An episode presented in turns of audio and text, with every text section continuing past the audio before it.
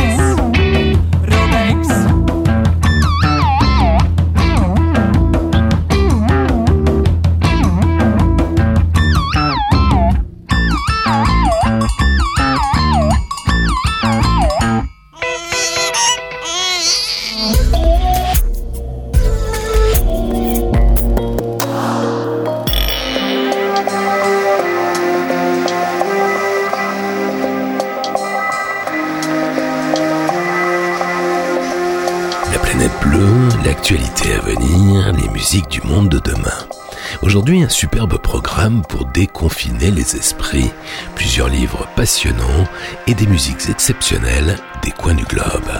Nous allons feuilleter ensemble le nouveau bouquin de David Le Breton, sociologue, anthropologue, l'un des principaux auteurs sur la marche. Il raconte comment les chemins, les prairies, les herbes, les ruisseaux, les sous-bois, comment les paysages, au rythme de la marche, appellent à la lenteur, à une vie meilleure, loin des écrans, des volants et des bureaux. Un nouvel album de John Hassel, c'est forcément un événement. John Hassel, c'est l'un des papas de la planète bleue, c'est l'un des inventeurs de la world music, et c'est l'inventeur de l'ambiante avant Brian Eno. C'est l'un des plus grands compositeurs contemporains. Son prochain album est déjà là, sur la planète bleue, il est somptueux. Saviez-vous que de riches propriétaires s'autorisent à venir chasser dans des zoos privés Les animaux sont attirés dans des enclos, les enclos sont alors refermés de façon hermétique et les chasseurs viennent alors tirer dans le tas. Ça fait envie, hein? Je vous raconte où et comment ça se passe dans quelques minutes. D'ailleurs, à ce propos, on va s'arrêter un moment sur le premier roman d'un jeune auteur, Camille Brunel, La guérilla des animaux. Il imagine un futur très proche où les militants animalistes en ont eu marre des palabres et ont décidé de passer aux actes. Enfin. Ils ont pris les armes, ils ont organisé des commandos, des attentats, des sabotages pour sauver la vie des derniers animaux sauvages. C'est très intéressant. Ce premier roman nous met face à nos contradictions, notre laisser-faire, notre capacité à bougonner sans jamais rien faire, sans jamais intervenir vraiment. Et puis nous allons nous interroger sur la vie en couple. Comment la vie conjugale a-t-elle résisté au confinement? En Chine, comme en Europe, les divorces et les séparations se multiplient. Du coup, sociologues, psychologues et philosophes se penchent à nouveau au chevet d'un modèle social archaïque qui a prouvé depuis des millénaires son inadéquation avec sa propre nature. Leurs études, vous allez voir, sont édifiantes. Le panoramique sonore va nous entraîner aujourd'hui de Genève à Moscou, de Grenoble à Paris, du Venezuela à Casablanca, de Californie en Tunisie, de Tokyo à Londres, de Stockholm à San Paolo et d'Ardèche en Irlande via New York, générique complet du programme musical, en fin d'émission. Rêver l'avenir, encore un peu, sur la planète bleue.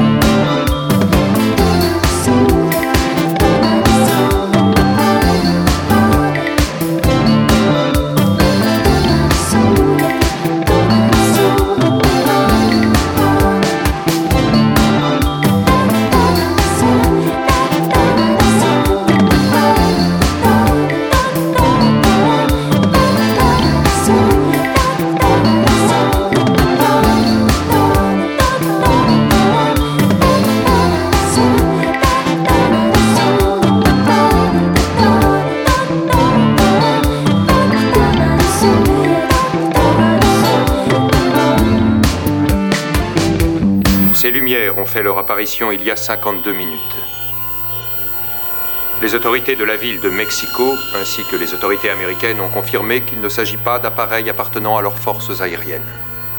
La première observation a été faite depuis un 747 mexicain assurant la liaison Mazatlan-New York, au moment où les appareils non identifiés sont apparus au-dessus de Mexico. Ils n'ont pas été détectés par les radars dans aucun des deux pays.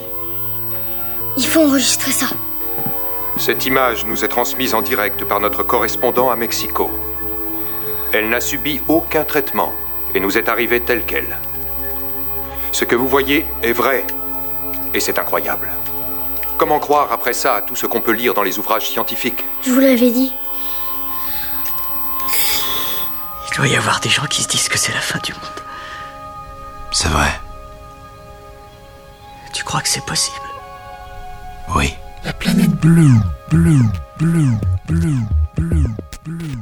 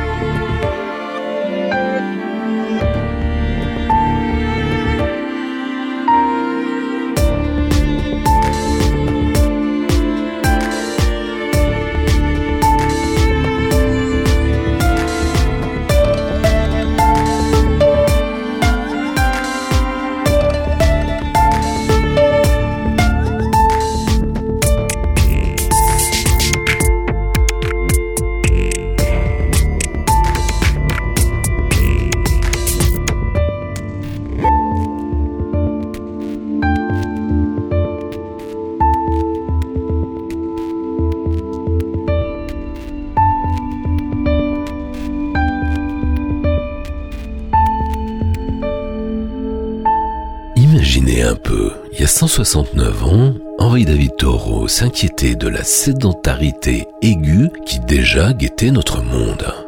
En 1851, le philosophe américain s'étonnait que ses contemporains passent leur vie enfermés à la maison, au bureau, sans réaliser que pour conserver ses esprits et sa santé, il faut passer au moins 4 heures par jour à flâner par les bois, les collines et les champs.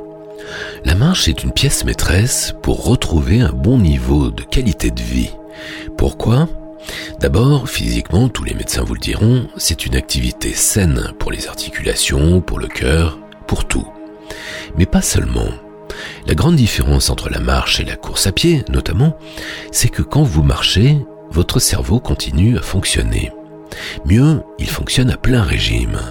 Les pensées s'épanouissent, sédimentent, se rangent dans le bon ordre, et vous restez à l'écoute du monde, des bruits de la nature, des feuilles, des ruisseaux, des animaux. Cette pensée développée a évidemment inspiré de nombreux auteurs et chercheurs. Il y a une dizaine d'années, le philosophe français Frédéric Gros avait publié un petit bouquin sympa, Marcher, une philosophie, on en avait parlé ici même, sur la planète bleue. Face à l'éco-dépression qui cisaille de plus en plus de gens, la marche en pleine nature serait la ressource la plus simple, selon Pascal Dessin, qui vient de publier un bouquin sur ce thème, Vers la beauté, toujours. Mais le spécialiste de la marche, c'est David Le Breton. Tout le contraire d'un coach sportif, disons plutôt qu'il est un coach de l'âme. En l'an 2000, il a signé un bouquin qui a fait du bruit, Éloge de la marche. Douze ans plus tard, l'anthropologue, qui n'a de cesse de poursuivre ses recherches, publie Marcher, éloge des chemins et de la lenteur. Et voilà qu'il vient de sortir Marcher la vie, un art tranquille du bonheur. C'est que la marche va par vagues elle aussi. Dans les années 50, on marchait en moyenne 7 km par jour. Aujourd'hui, à peine 300 mètres, rivés à nos écrans, coincés derrière un volant ou au bureau. Le comble, c'est d'aller marcher sur un tapis roulant dans un club de gym en pleine pollution. Pourtant, la récente célébration des corps a relancé l'engouement pour une marche plus noble et plus discrète. Pour les randonneurs et les excursionnistes, la marche est moins sanitaire que philosophique, morale, sociale et même de plus en plus politique.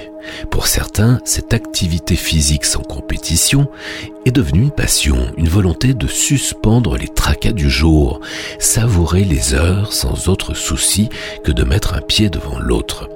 Et pas besoin de prendre l'avion pour faire un trek stupide au bout du monde.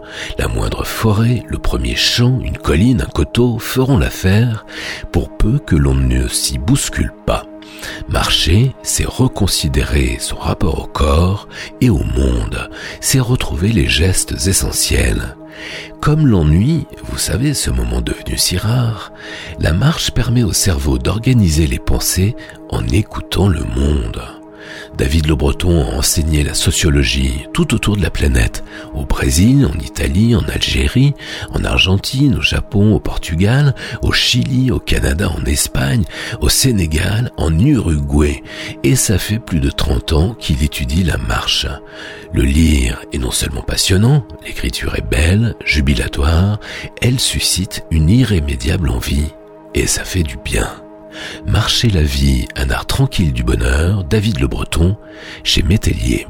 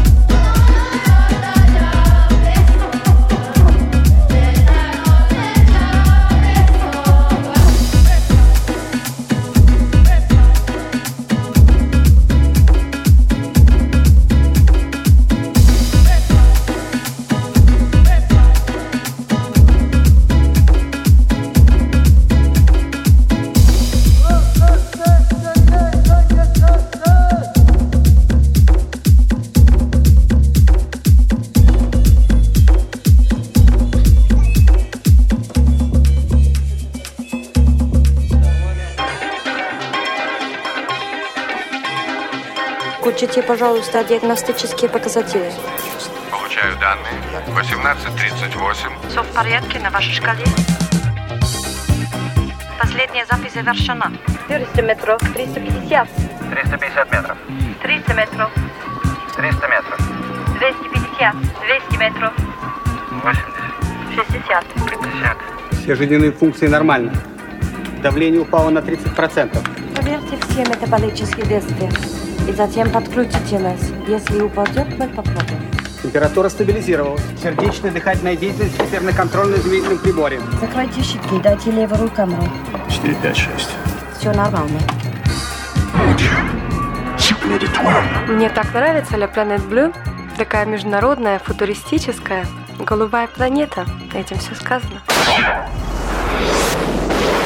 يا قلبي خلي الحال يمشي على حاله.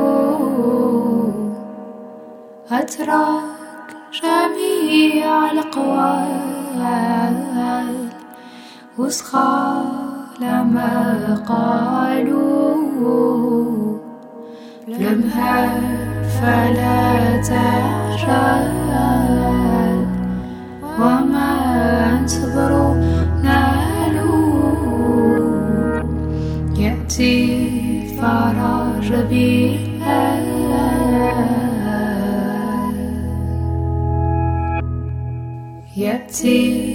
فرح ربيها تومي مولا مولى الحزن والسعد كلهم بإذن الله واصبر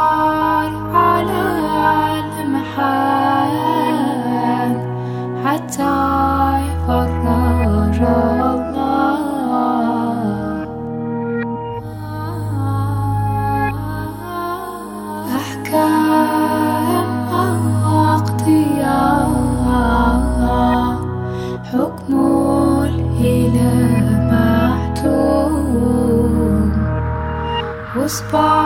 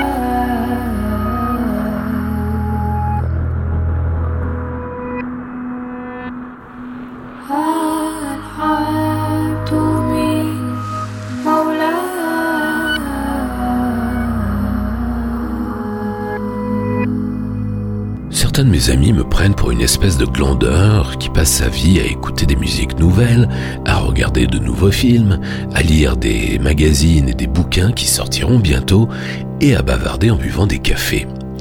Évidemment, la vie de critique culturelle ne ressemble pas vraiment à ça, puisque dans tous les secteurs de la culture, le ratio est à peu près constant. Il y a 95% des créations qui oscillent du pas très intéressant à l'inintéressant jusqu'au parfaitement inintéressant. Mais heureusement, pour le critique laborieux, il y a les 5% restants. La première difficulté, c'est évidemment de les localiser. Après avoir arpenté les couloirs de nombreux services de presse, géré les humeurs de tel ou tel attaché de presse, parfois, au bout du chemin, qui est tout sauf un long fleuve tranquille, si vous êtes vraiment bon, et qu'en plus vous avez un peu de chance, vous tombez sur la pépite. Et là, c'est jour de fête. Aujourd'hui, la perle, c'est le prochain album de John Hassel. Mais si, vous savez, John Hassel, sans doute le plus grand musicien contemporain vivant, le penseur des musiques nouvelles. Pour vous faire une idée, Brian Eno dit de lui, c'est mon grand frère. John Hassel est l'un des inventeurs de la world music et c'est l'un des papas de la planète bleue. Il est l'auteur d'une vingtaine d'albums solo dont certains sont bouleversants à l'épreuve du temps. Il a collaboré avec une pléiade d'artistes, notamment sur l'album phare des Talking Heads, Remain in Light, et il a écrit l'un des chefs-d'œuvre de l'histoire de la musique, Blue Period, que beaucoup ont découvert sur La Planète Bleue volume 6, puisque John m'en avait accordé les droits. Sa trompette sonne parfois comme le klaxon des trains transcontinentaux qui traversent les États-Unis de part en part, d'un océan à l'autre, ces convois de marchandises qui font souvent plusieurs kilomètres de long. Un klaxon si caractéristique, un son qui fait rêver quand vous essayez de trouver le sommeil dans un motel un peu cheap du fin fond de l'Arizona. Contrairement à ce que tout le monde croit, c'est pas Brian Eno qui a inventé l'ambiance, c'est John Hassel. Mais John est un intello, il n'a pas toujours le sens de la formule, il a baptisé ce nouveau concept musical Fourth World, la musique du quatrième monde, et personne n'a rien compris. Brian Eno, qui était là, a juste trouvé le post-it, il a appelé ça l'ambiance. Et ça, ça a fait un carton. C'est important les post-it. Mais l'inventeur de ces musiques planantes, qui mélangent les sons les plus modernes et les plus anciens, c'est bien l'avant-gardiste John Hassel. John est aussi un ami, on se connaît depuis près de 25 ans. C'est aujourd'hui un vieux monsieur, il a plus de 80 ans, ses dernières nouvelles ne sont pas très bonnes, mais son nouvel album, lui, est très très bon. Comme d'habitude, on n'y entre pas forcément du premier coup. Il n'est pas question ici d'easy listening ou de junk music. On parle là de création, des sommets de la création mondiale. Le blues du futur, hypnotique, une texture sonore floue en constante évolution. Il peint avec le son en utilisant des nuances qui se chevauchent continuellement pour créer une nouvelle palette indéfinissable et enivrante. John Hassel, son nouvel album est déjà là, sur la planète bleue.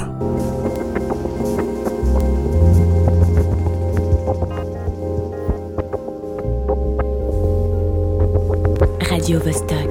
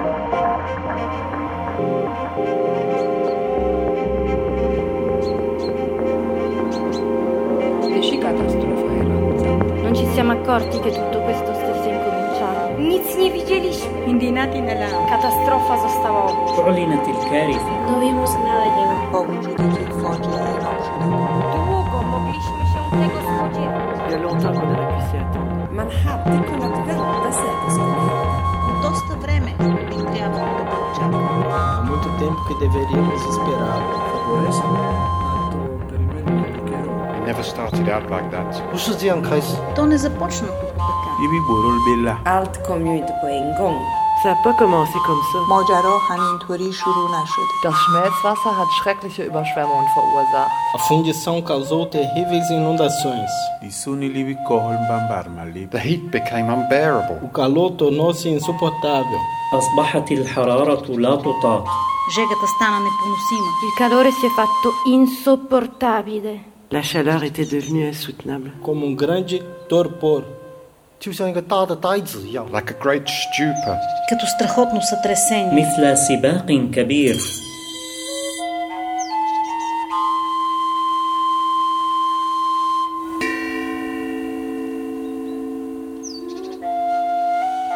Ο καθένας αντιδρά με τον τρόπο του. Всеки реагира по свой начин. Todo mundo reage à sua maneira. Alla reagerar på sitt sätt. هر کس به روش خودش واکنش نشان میدهد. Everyone reacted in their own way.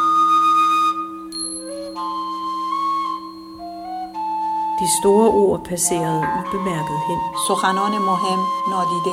Le grandi parole nessuno le ascoltate. The words of wisdom went unnoticed. As grandes palavras passaram despercebidas. Bibonga bibi jubulna bepemelnyo. Stora ord har omärkt passerat.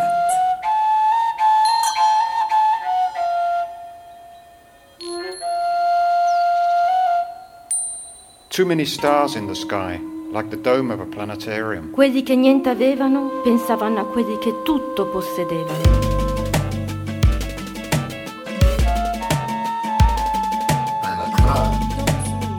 Ah, La Planet Blue. Yeah, I like it a lot. It's global, it's futuristic. Ah, yeah, I like it a lot. It's universal, it's blue.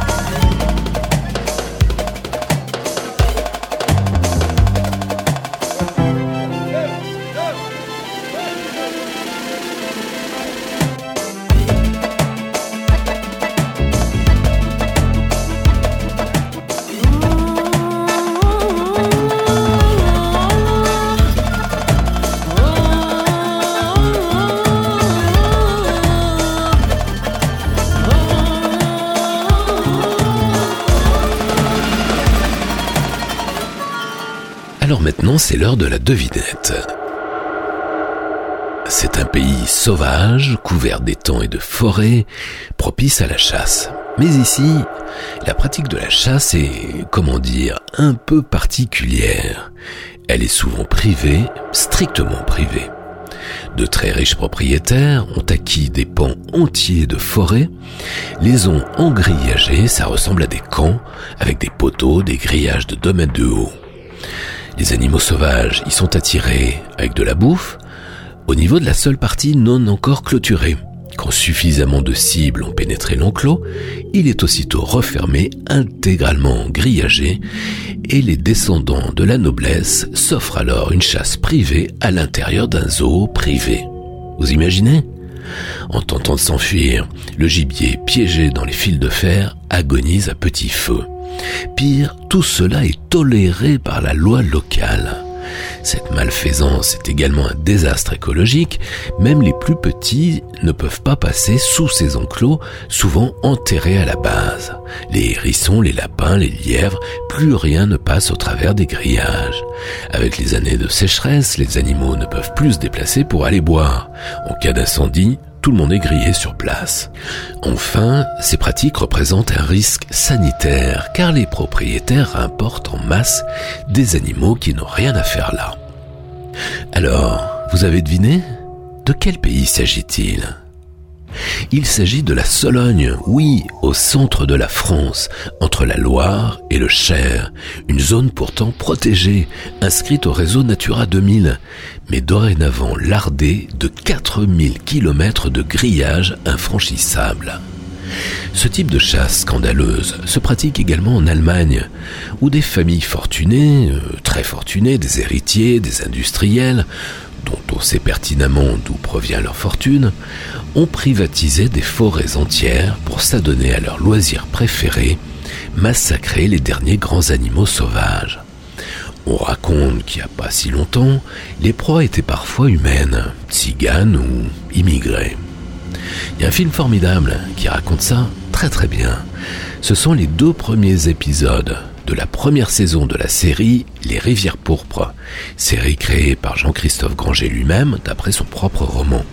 Chaque histoire est déclinée en deux épisodes, deux fois 50 minutes, qui forment un vrai film. Ces deux premiers épisodes, intitulés La dernière chasse, sont remarquables, édifiants sur ces fins de lignée d'un autre temps qui se croit encore tout permis, protégé par de hauts dignitaires et par le puissant lobby de la chasse. La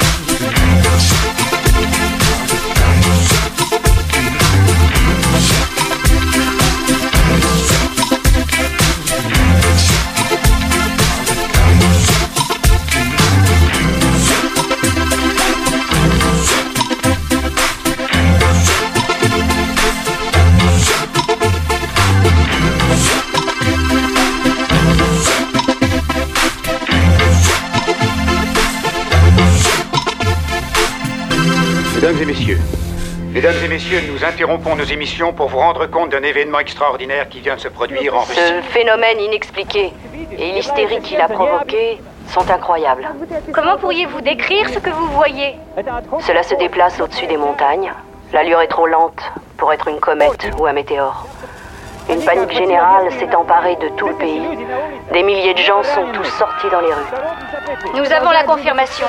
Le phénomène inexpliqué se dirige vers Moscou.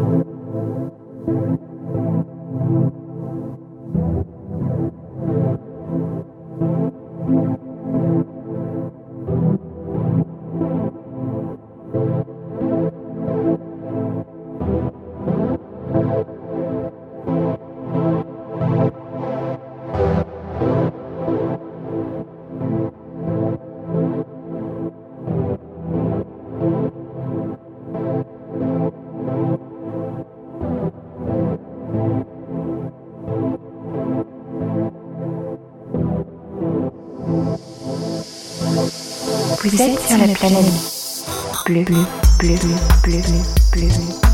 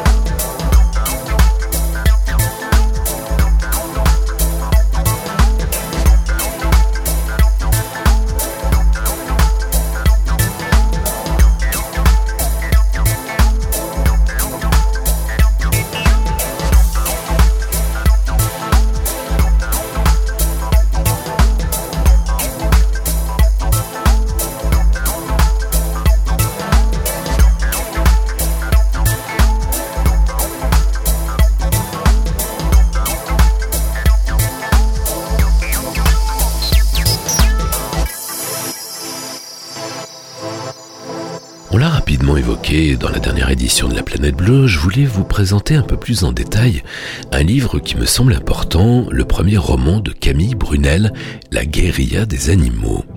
Depuis des années, des décennies même, des militants se battent pour défendre la nature en général et la cause animale en particulier, avec un succès, comment dire, pour le moins mitigé.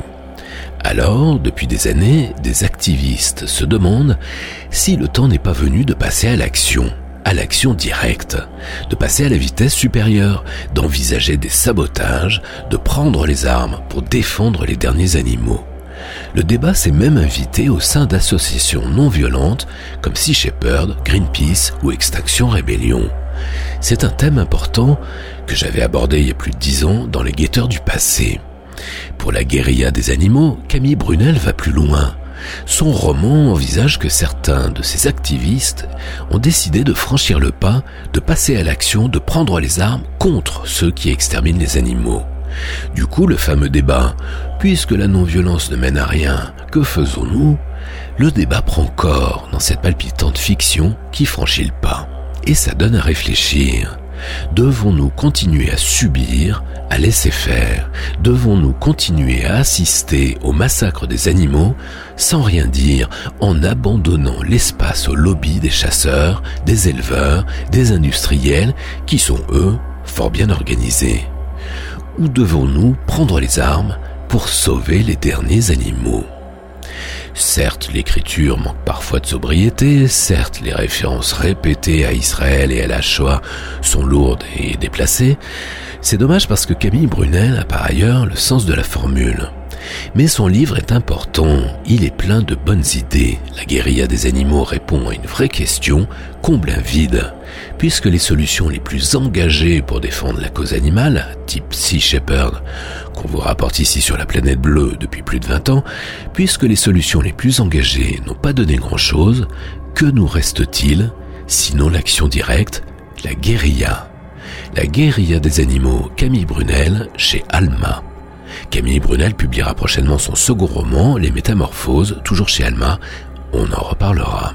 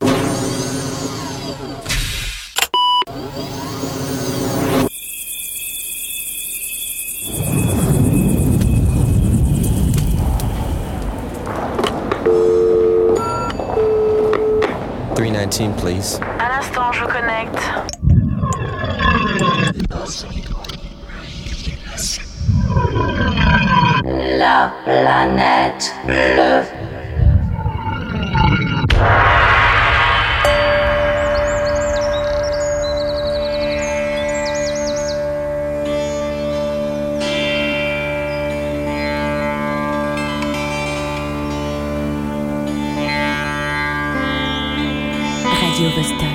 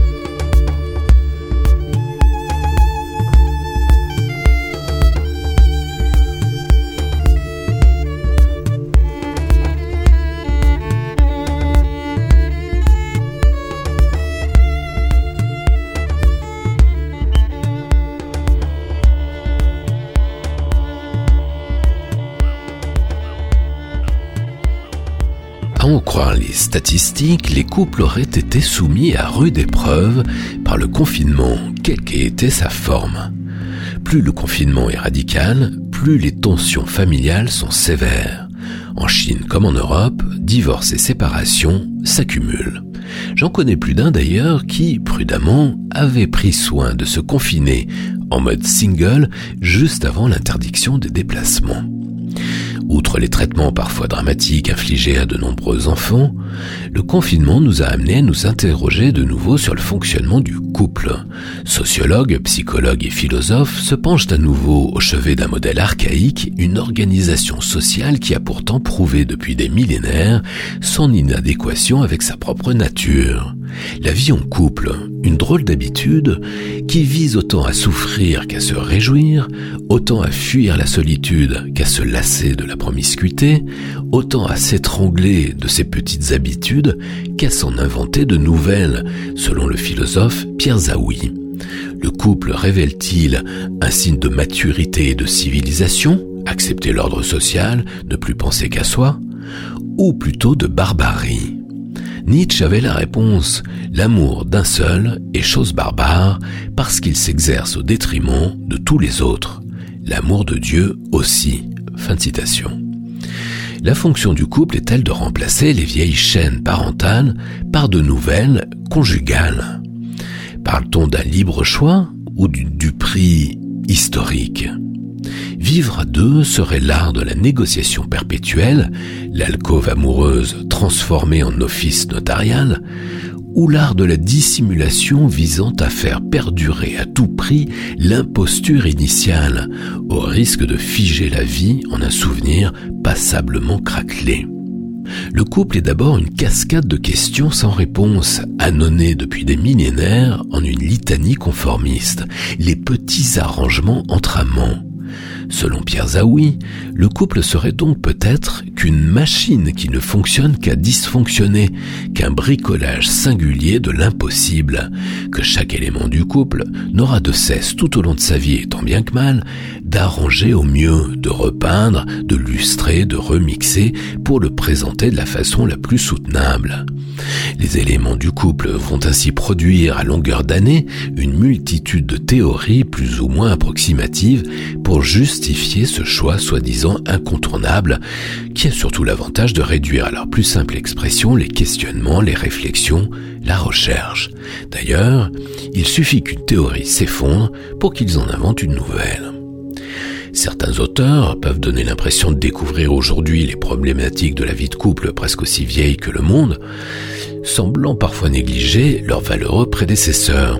Je n'en citerai qu'un, Guy Sidbon, qui ouvrait son essai Yves et Véronique en 1976 par la phrase suivante Je n'ai jamais eu que trois désirs, la révolution, l'argent et les filles.